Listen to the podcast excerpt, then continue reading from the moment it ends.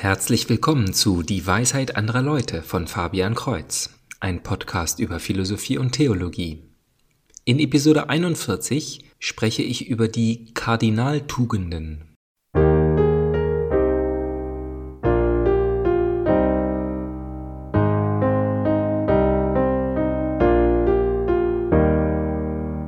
Den sieben Wurzel- oder Hauptsünden, früher auch Todsünden genannt, stehen die Tugenden als dem Menschen inwohnende Fähigkeiten und Haltungen, das Gute mit Freude zu tun.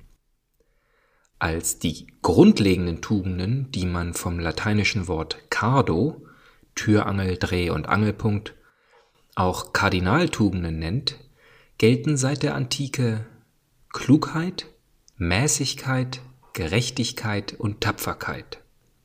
Sie werden ergänzt durch die sogenannten göttlichen Tugenden, die der Apostel Paulus im Brief an die Korinther nennt, Glaube, Hoffnung und Liebe.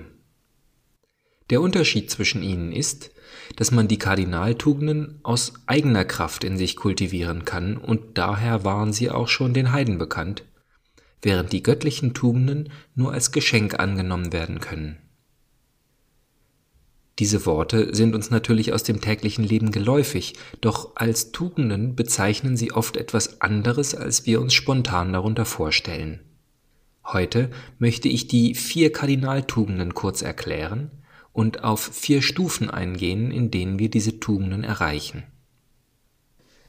Klugheit bedeutet hier weniger analytische Intelligenz als vielmehr gesunder Menschenverstand.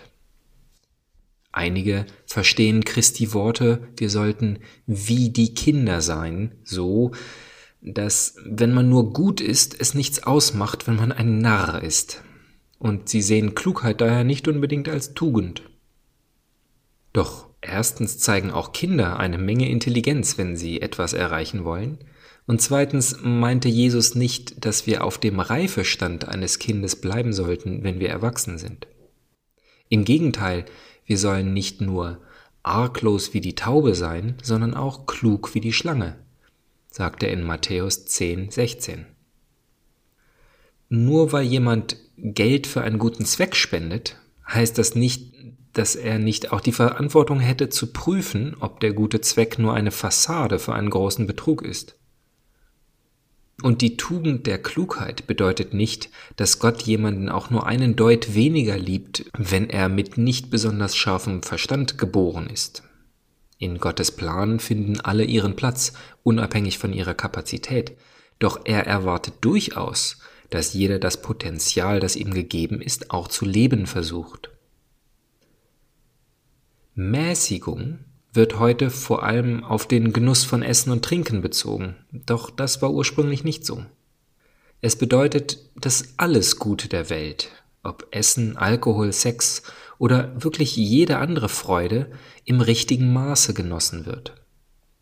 Mäßigung bedeutet im Allgemeinen nicht totalen Verzicht, aber unter gewissen Umständen kann auch das das richtige Maß sein. Zum Beispiel, wenn jemand jedes Mal, wenn er auch nur ein bisschen Alkohol trinkt, automatisch zu viel trinkt.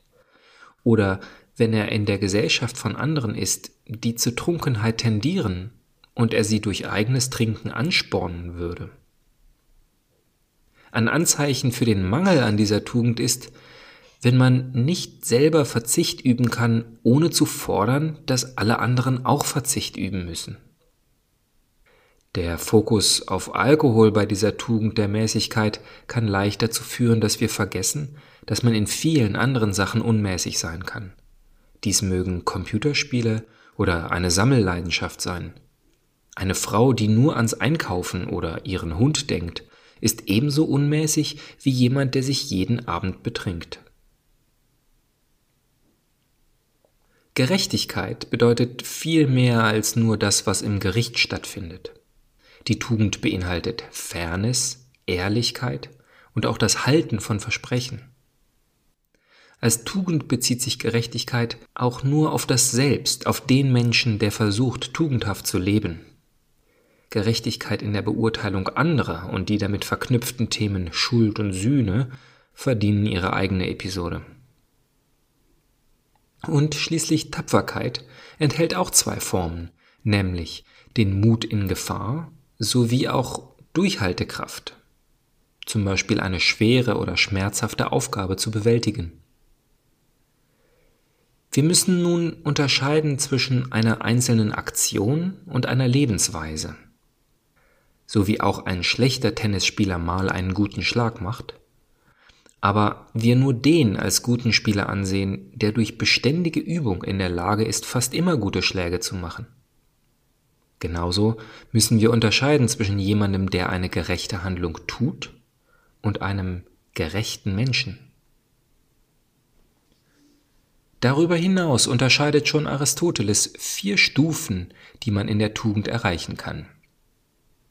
Der lasterhafte Mensch, also der ganz ohne eine bestimmte Tugend handelt schlecht und sieht darin aber nichts Falsches. Er steht zu seinen Fehlleistungen oder er beschuldigt andere. Der unmäßige Mensch auf der zweiten Stufe schafft es nicht richtig zu handeln, aber er würde es an sich gerne tun. Er sieht die Tugend als etwas Positives das es zu erreichen gilt, er schafft es aber nicht. Und auf der nächsten Stufe finden wir den enthaltsamen Menschen. Er weiß, was richtig ist, und er tut es auch, aber nur mit großem Willensaufwand. Er muss sich anstrengen und ja, man könnte sagen, er leidet darunter. So wie jemand, der gesund ist, weil er das für das Richtige hält, aber dennoch große Sehnsucht nach einem Hotdog und Pommes hat. So ist der tugendhafte Mensch erst auf der vierten Stufe. Hier hat er die Tugend derart internalisiert, dass sie eine Freude für ihn ist. Es kommt ihm natürlich, den gerechten Weg zu finden, selbst wenn das bedeutet, dass er etwas abgeben muss. Ein reifer Erwachsener im Spiel mit Kindern hat Freude daran, selber zu verlieren, wenn er sieht, dass das Kind sich über den Sieg freut und dadurch sein Selbstbewusstsein wächst. Ein mäßiger Mensch hat gerade so viel Hunger, wie er tatsächlich an Nahrung braucht, und besonders fettige Speisen oder zuckerige Bonbons schmecken ihm einfach nicht.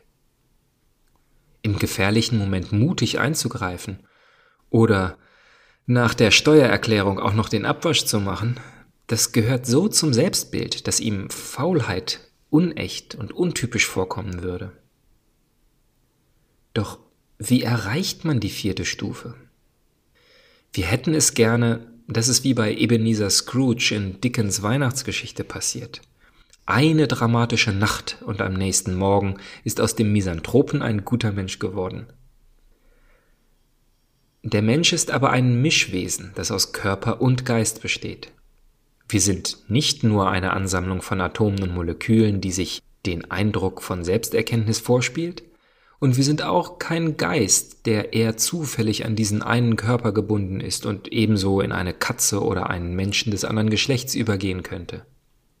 Nein, mein Körper gehört zu mir genauso wie mein Geist, und in beiden Fällen macht die Übung den Meister.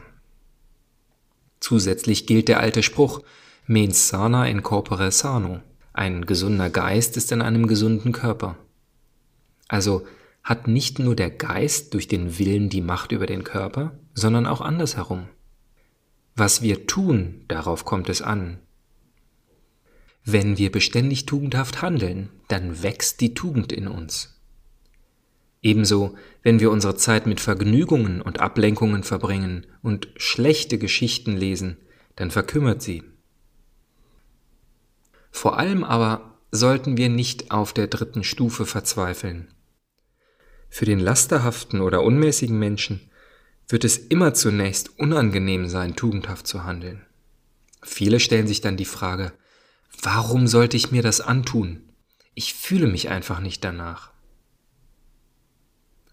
Und manchmal muss man einen gebogenen Stab zunächst weit in die andere Richtung biegen, damit er letztlich gerade wird. Ebenso gehört Verzicht auf etwas, das eigentlich gut ist, zu unserem Pilgerweg. Deshalb scheinen so viele Heilige etwas Gutes sogar zu übertreiben. Der heilige Franziskus war ein eingebildeter Jugendlicher, der die schönsten Sachen für sich wollte. Für Ignatius von Loyola waren Ruhm und Ehre das Wichtigste im Leben. Wir nennen sie heute Heilige, weil sie aus diesen schlechten Anlagen durch Verzicht und radikale Umkehr das Gegenteil geformt haben.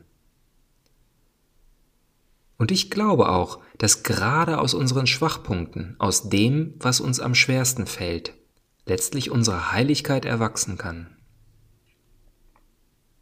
Dabei wünsche ich viel Erfolg und bis zum nächsten Mal Gottes Segen.